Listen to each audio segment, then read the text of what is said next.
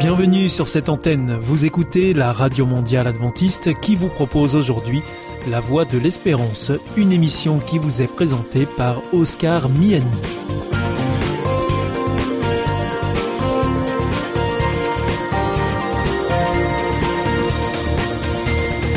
C'est avec grand plaisir que je vous retrouve sur notre antenne. Encore une fois, soyez les bienvenus à l'écoute de La Voix de l'Espérance, notre émission quotidienne de 30 minutes qui vous est présentée par Oscar Miani. Merci de votre fidélité à ce rendez-vous. Je vous rappelle que vous pouvez nous écouter sur cette antenne ou bien en podcast ou encore avec votre téléphone. Aujourd'hui au programme Parole solidaire, un moment d'information humanitaire avec ADRA, l'agence de développement et de secours adventiste, et pour conclure cette émission, vous retrouverez un moment de témoignage avec C'est vous l'histoire.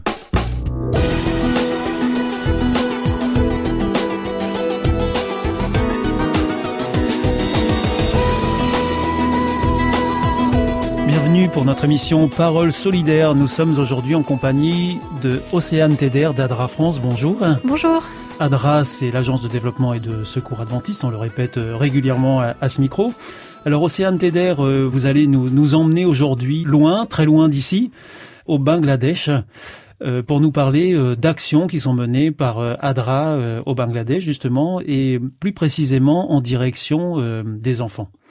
Oui, tout à fait. Alors, donc au niveau d'Adra France, on a deux nouveaux projets qu'on a décidé de soutenir. Donc c'est des projets autour de l'éducation au Bangladesh qui ont été initiés par ADRA République tchèque en partenariat avec euh, ADRA Bangladesh. Ces projets s'appellent Chalantika et Bangla Kids. Alors pourquoi Chalantika? Alors Chalantika, donc euh, c'est le nom euh, d'après le un bidonville donc du même nom, Chalantika, qui se situe à Dhaka, dans la capitale du Bangladesh. Ce bidonville compte à peu près 10 000 habitants et les enfants qui vivent dans ces quartiers très pauvres doivent remplir euh, des obligations euh, comme des adultes euh, dès leur plus jeune âge. C'est-à-dire qu'on leur demande de travailler, c'est ça hein? Oui, c'est ça. Des, travaux qui sont franchement pas drôles, hein, que oh. personne ne voudrait faire. Oui, des travaux assez pénibles, bah, surtout pour leur âge. Mhm. Par exemple, des travaux dans les usines textiles ou bien le ramassage de déchets recyclables dans les rues. Et donc, bah, comme ils font ces activités, la plupart d'entre eux ne vont pas à l'école et plus de la moitié des personnes qui vivent dans les bidonvilles sont analphabètes, que ce soit les enfants et les parents. Et alors quand on parle d'enfants, euh, de quel âge parle-t-on, euh, Océane? Alors bah, ça peut être des enfants vraiment très jeunes, 5 euh, ans, 6 ans, qui commencent et, et à 5 ans, 6 ans, ils sont en train de, de faire ces travaux-là? Oui, hein. tout à fait. Et donc quelque chose qui a été mis en place pour les prendre en charge? Oui, alors depuis 2013, ADRA gère le centre Chalantika, qui est un centre d'éducation pour les enfants pauvres et leurs familles euh, qui vivent dans le bidonville. Et donc euh, aujourd'hui, il y a à peu près 80 enfants donc qui, qui ont entre 5 et 12 ans qui visitent le centre euh, chaque jour. Et il y a aussi 31 enfants qui sont soutenus dans la poursuite d'études supérieures dans un centre de formation professionnelle. Et alors comment est-ce que ces enfants sont sélectionnés C'est sur simple volonté? Oui, après, enfin, Adra euh, Bangladesh opère dans le bidonville avec divers projets et euh, est en mesure d'identifier euh, les familles bénéficiaires qui ont le plus besoin. Et alors quand on parle de centre d'éducation, euh, ça correspond finalement à, une école Oui, c'est ça, à une école, mais avec euh, quelques activités, euh, je dirais qu'une école classique n'a pas forcément. Donc on a voilà tout ce qui est basique quand on parle d'éducation, soutien scolaire tous les jours, la distribution de livres, de cahiers, de crayons, mais il y a aussi des activités en plus. Parce que ça, dans un temps normal, en, en, réalité, c'est pas possible parce que ça, ça demande de l'argent et ils n'ont pas du tout cet argent consacré à l'école. Oui, c'est ça. Bah, c'est une des principales raisons pour laquelle les enfants ne vont pas à l'école, mmh. c'est le manque de moyens financiers et aussi parce que les enfants doivent euh, travailler et donc s'ils vont à l'école, ça fait un soutien au moins euh, au budget familial. Et donc euh, ces enfants, il y a d'autres activités aussi qui leur sont proposées hein? Oui, alors bah, déjà ils ont une alimentation chaude et nutritive tous les jours. Ce qui est important. Oui, tout à mmh. fait. Et ils ont aussi des examens de santé réguliers et une éducation autour de la santé et de l'hygiène. Il y a aussi des activités ludiques qui leur sont proposées, comme des excursions dans des lieux qui sont situés en dehors du bidonville. Grâce à ce centre, l'éducation euh, leur est rendue accessible alors qu'ils n'en auraient pas eu les moyens.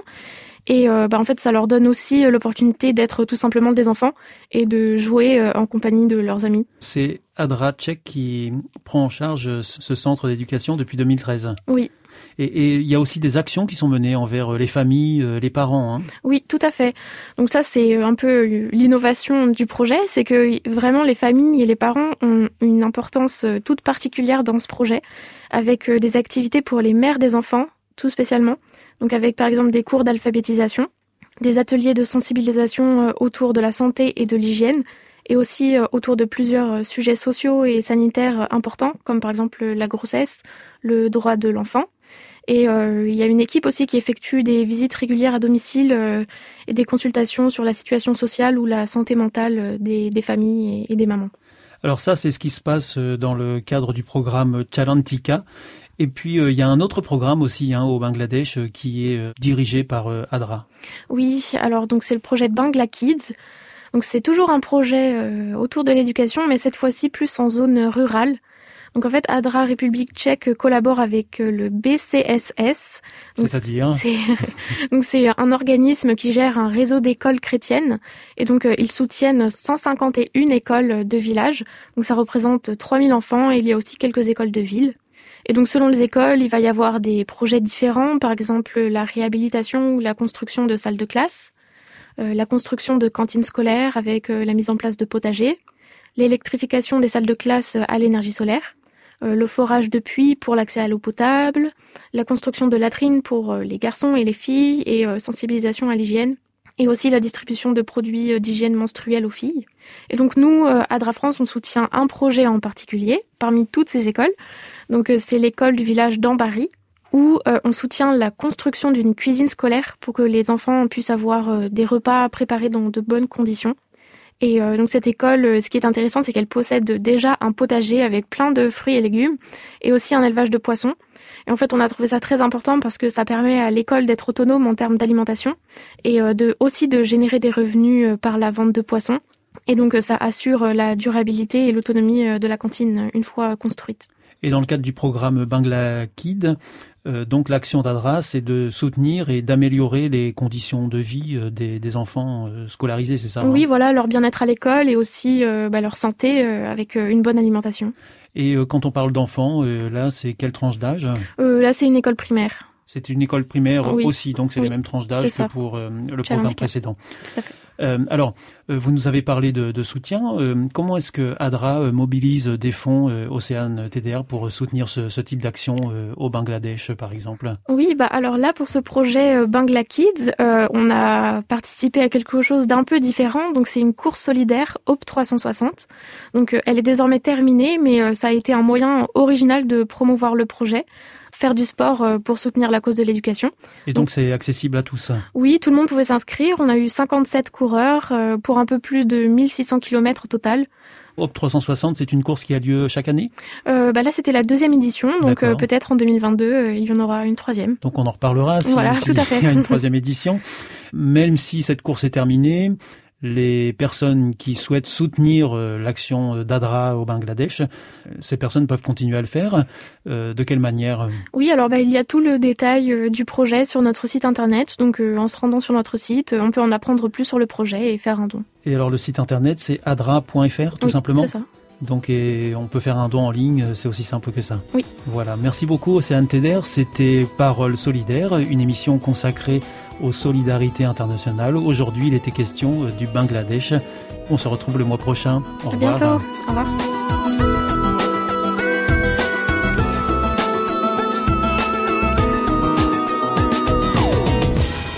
Hier ist Adventist World Radio, die Stimme der Hoffnung. Questa è la radio mondiale adventista. La voce della speranza. Actuellement, des formes plus contagieuses du coronavirus circulent.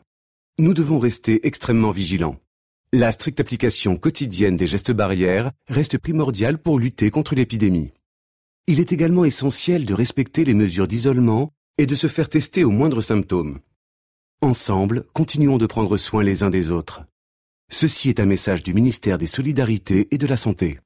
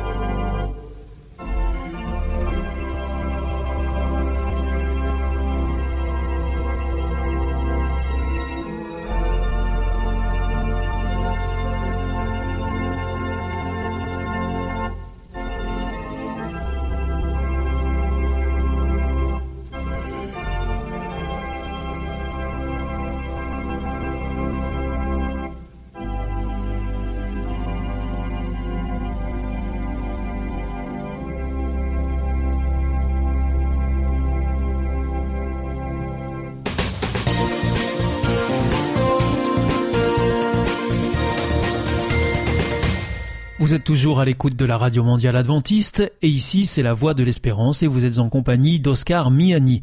Si vous le souhaitez, vous pouvez nous demander notre grille des programmes que nous vous adresserons gratuitement. Pour cela, il vous suffit de nous adresser un mail à l'adresse suivante france at awr.org. En ce qui concerne nos coordonnées postales, c'est IEBC, la Voix de l'Espérance, boîte postale 100 77 193 Damary Lélis, CEDEX. Je vous invite maintenant à poursuivre avec un moment de témoignage dans C'est vous l'histoire. C'est vous l'histoire.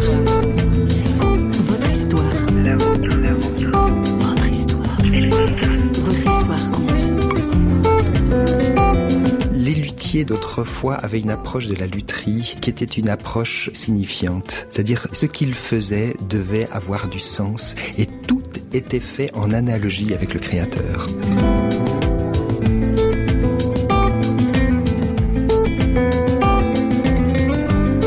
Prenez un luthier, un vieux violon et un musicien passionné. Ajoutez un zeste de mystère et de sacré et vous voilà projeté dans l'univers de Thierry Lenoir.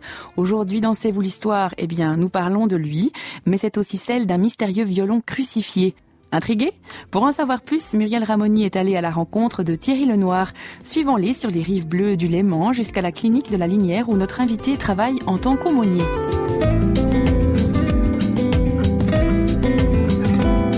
Thierry Lenoir, bonjour. Bonjour.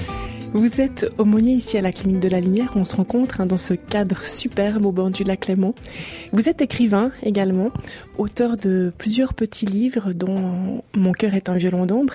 Et puis surtout, ben, vous êtes musicien, violoniste. Pourquoi et comment est-ce que vous avez commencé à jouer de cet instrument qui est réputé pour être quand même assez difficile? Oh, j'étais pas du tout conscient de la difficulté de cet instrument au départ. J'étais tout jeune, tout enfant, j'avais 5 ans. Mon père également était violoniste et bien sûr, il y a une passion qui s'est transmise.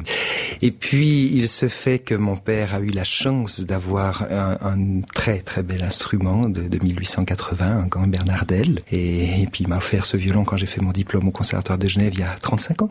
Alors je ne sais pas si c'est votre préféré de tous les violons que vous avez eus. J'ai deux très très beaux violons et peut-être celui dont on va parler, ce n'est pas d'abord celui-là, mais c'est encore l'autre, qui a une histoire étonnante parce que il, vient d'un marché au brocante. Euh, un jour, mon épouse est tombée en pamoison devant ce bel instrument. Moi, j'étais très sceptique parce que les instruments de brocante, de brocante sont souvent des instruments de très peu de qualité. Et puis, comme euh, il me plaisait, bah, je l'ai acquis. Et c'est là que je l'ai amené à mon luthier, qui était tout ébahi et qui m'a dit, mais c'est un très très beau petit violon italien de début 1700. Donc c'est celui-là votre préféré? Alors c'est celui qui me touche beaucoup pour différentes raisons qu'on va sans doute évoquer ensemble. Mm -hmm. Donc voilà un peu l'histoire de cette mmh. rencontre avec cet instrument, mmh. ce violon. Alors justement, quelle est l'histoire particulière de ce violon? Vous l'avez présenté à votre luthier Non, je l'ai, présenté à mon luthier qui tout de suite a, a reconnu un, un, bel instrument ancien. Et puis, euh, bah, il a été restauré, il a fallu l'ouvrir, il a fallu bien sûr euh, colmater, réparer certaines brisures, certaines fentes. Et c'est là qu'il m'a fait découvrir quelque chose de surprenant. Il y avait un immense clou planté à l'intérieur. C'est étonnant, ça, un clou dans, mmh. dans un instrument. Tout à fait, d'autant plus qu'aujourd'hui, euh, les luthiers ne pratiquent plus du tout ce clou dans le tasseau, comme on dit. C'est donc de l'intérieur du violon planté à l'intérieur du manche. Il est invisible et quand on voit cela, on se dit bon bah c'est pour renforcer tout simplement la solidité. Or, selon mon luthier, ça n'a aucune raison, euh, en tout cas pas pour solidifier l'instrument. Donc ce clou, il sert à rien, il est là pourquoi? Alors, il, ne sert à rien, c'est-à-dire il n'est pas du tout efficace et c'est pourquoi ça a été abandonné. Et aujourd'hui, les luthiers disent, bah, autrefois, il n'y avait pas forcément la même euh, manière d'agir et c'était une manière de consolider, ce qui n'est pas le cas. Peu de luthiers savent, et je le sais grâce à mon luthier, qui est un spécialiste de la lutherie ancienne, et je rends hommage à Luc Breton à Vaux-sur-Morge. Euh, les luthiers d'autrefois avaient une approche de la lutherie qui était une approche euh, signifiante. C'est-à-dire, ce qu'ils faisaient devait avoir du sens et était fait en analogie avec le Créateur. Euh, c'est une démarche profondément spirituelle. D'ailleurs, beaucoup de luthiers faisaient partie de confréries chrétiennes et ils étaient conscients qu'en réalisant un instrument, c'était une rencontre entre le ciel et la terre. Donc ce clou, il a quelque chose à voir avec la crucifixion Ah, voilà, absolument. Et on y arrive. On y arrive. On a des textes anciens du XVIIe, XVIIIe siècle, en tout début du violon, et, et déjà ça se pratiquait avant le violon dans les autres instruments. On le trouve dans le luth aussi. On retrouve ce clou, ou parfois même plusieurs clous plantés.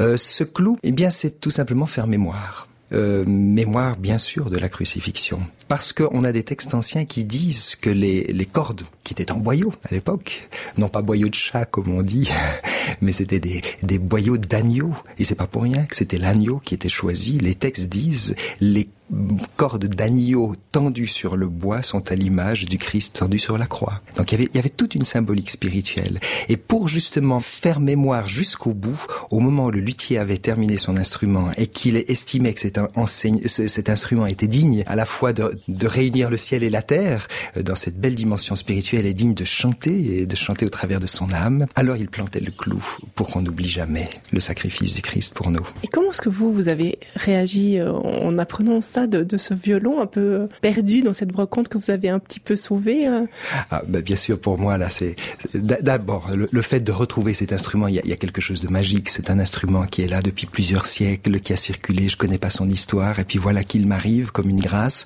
Et, et c'est des instruments qui vivent des centaines, des centaines d'années. Là aussi, il y a toute une réflexion spirituelle. Je peux me dire, bah, je suis tout fier d'avoir cet instrument. J'ai dit mon violon, puis non, c'est pas mon violon. Il a été à tant d'autres avant moi. Il sera encore à d'autres après. Et c'est une belle leçon de la vie. Tout ce que l'on a, ne le possède pas, on l'a en. Mais si la symbolique est forte, l'acte n'en semble pas moins barbare. Thierry Lenoir revient sur ce clou planté à l'intérieur de son violon. Il y, a, il y a, une très grande violence dans, dans ce geste. Euh, la mort du Christ est d'une violence extraordinaire, puisque le, le Christ mort, c'est le divin qui s'incarne et qui me rejoint au cœur de mon humanité, qui va jusqu'au jusqu'au plus bas de mon humanité, jusqu'à jusqu'à la souffrance extrême, jusqu'à la mort. Euh, c'est le très haut, comme dit Christian Bobin, qui devient le très bas, le très très bas. Et, et c'est sûr qu'il y a eu une immense violence. Alors bien sûr que, que cette vision de, du, du Christ qui me rejoint jusqu'au cœur de la souffrance m'habite énormément. Puis en même temps, comme dit l'apôtre Paul, Christ est mort, mais bien plus, il est ressuscité. Donc je ne suis pas dans cette vision doloriste qui, me complaît à, contempler le, sacrifice du Christ dans tout ce qu'il y a de, de, de morbide, mais, mais en même temps, c'est une traversée de la mort pour nous ouvrir à la perspective de la résurrection. Entre parenthèses, ces cordes qui symbolisent le Christ tendu sur la croix pour nous, ces cordes chantent. Donc c'est la vie. Hein Christ est mort, bien plus, il est ressuscité. J'allais vous poser cette question justement, mmh. si le chant du violon, c'était pas justement aussi pour poursuivre cette, ces symboles, la résurrection du Christ? Totalement, totalement. Et, et ça, c'est un chant qui est vraiment le chant de la louange et dans une dimension sacrée. Je vais vous donner encore un autre exemple aussi de la lutherie. La, la tête du violon, pour les luthiers anciens était le symbole du Christ. C'était, la dimension divine, le ciel. Le corps du violon, c'est, l'humain, euh, c'est l'Église qui est le corps du Christ. Et, et, et les anciens avaient très fort cette conception-là. Et du coup, les clés d'accordage qui donnent l'attention aux cordes et qui permettent justement à ces cordes de trouver le bon ton pour jouer, les clés d'accordage se trouvent au niveau de la tête. Et malheureusement, ça a été oublié par la suite. Les cordes de boyau ont été oubliées aussi pour le métal. Et du coup, on a fait des, des petits tendeurs d'accordage qui se trouvent au-dessus, enfin juste en dessous du chevalet, on dirait presque au nombril du violon, euh, dans, dans, son ventre. Et on cherche l'accord là, ce qui est quand même très significatif d'une perversion de, de, de l'idée même, où, où l'accordage devait se faire à la tête, c'est-à-dire dans cette recherche de, de, la tête qui est le Christ, et, et non pas dans, dans ce, cette vision nombriliste où on cherche l'accordage à notre niveau, oubliant finalement de, de s'élever vers, vers le divin et vers le céleste. Ça change quelque chose pour l'instrument, cet accordage différent? Alors oui, ça le change. Bon, c'est très très infime, mais c'est vrai que de charger euh, le cordier, donc l'endroit où les cordes sont accrochées vers le bas, de le charger, ça, ça perturbe un tout petit peu les vibrations, malgré tout. Euh, c'est ça qui, qui, est merveilleux, c'est qu'en même temps, tout, toute cette symbolique qui est là et qui porte la construction du violon, non seulement c'est beau, euh, c'est beau esthétiquement, c'est beau dans, sa signification, mais c'est juste aussi. Ce qui est beau est, est bon. en réalité. Et ça aussi, c'était un concept de l'esthétique et du bon euh, et du beau que les anciens portaient. Si c'est beau, c'est que ça fonctionne.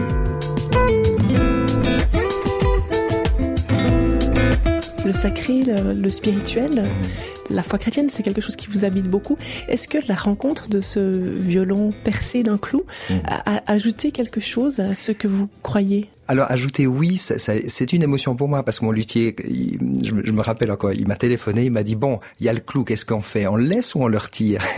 Et tout de suite j'ai dit non non. Alors d'abord j'étais émerveillé de découvrir euh, tout le sens et la présence de ce clou. Et je lui dis bien sûr, laissez-le. Et du coup, parce que j'avais joué ce violon pendant quelques temps sans le savoir, du coup, je savais cette présence. Mais c'est vrai que pour moi, ce violon a, beaucoup plus d'importance encore. Et quand je le joue, que je porte ce violon et que j'ai le manche du violon dans ma main, cette main qui, qui va courir sur les cordes pour leur permettre de chanter, je sais qu'il y, qu y, a ce clou qui est tout près de ma main aussi. Et, il y a cette identifi identification avec le Christ. Non pas dans le sacrifice, encore une fois, je vous dis Christ est bon, plus s'il est ressuscité, mais, mais j'ai toujours dans ma main ce, ce rappel de, de, de, cet amour du Christ et qui me rappelle jusqu'où il est allé pour moi. Enlever ce clou serait signifier quoi pour vous? Ah, pour moi, il y avait, il y avait comme une trahison. C'était comme si ce, ce sens qui était tellement important pour le luthier qui a planté le clou à l'époque et qui vraisemblablement savait ce qu'il faisait, c'est comme si je le méprisais. Donc pour moi, c'était fondamental d'une part de respecter ce geste et puis de, de l'intégrer totalement et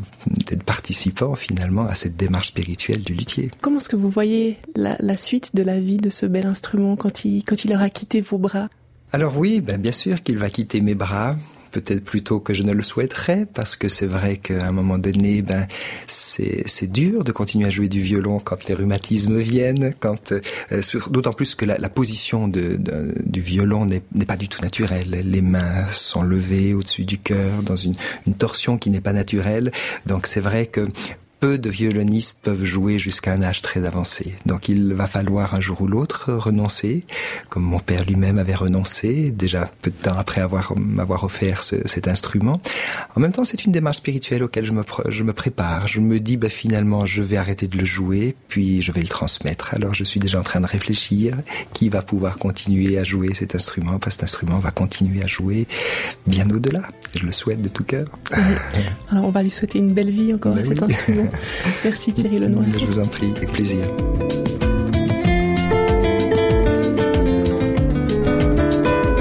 L'histoire du violon crucifié à l'image du Christ et l'espérance de la résurrection symbolisée par les cordes de l'instrument qui chante, c'était une histoire racontée par Thierry Lenoir.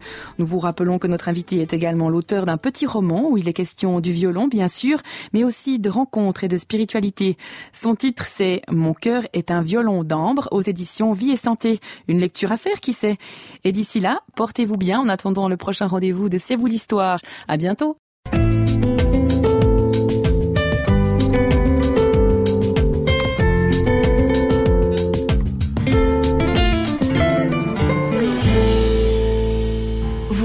Isolé, désorienté, perdu, en recherche L'IEBC, l'Institut de la Bible par correspondance, vous accompagne et vous propose des cours gratuits à suivre chez vous et à votre rythme.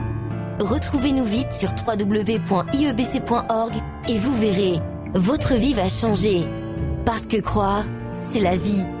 Si vous souhaitez réécouter ce programme ou bien le partager avec vos amis, retrouvez-nous sur www.awr.org. Vous pouvez aussi nous suivre par téléphone, c'est très simple, depuis la France.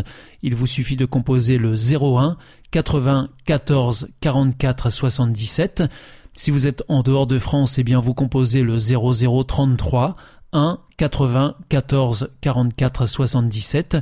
Et si vous nous écoutez depuis les États-Unis, eh bien vous composez le 1 712 432 9978. Bien entendu, tous ces numéros ne sont absolument pas surtaxés.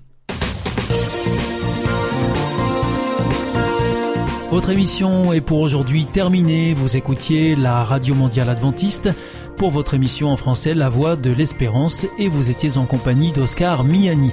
Je vous donne rendez-vous dès demain à la même heure pour votre nouveau programme. D'ici là, que Dieu vous bénisse. Au revoir et prenez bien soin de vous.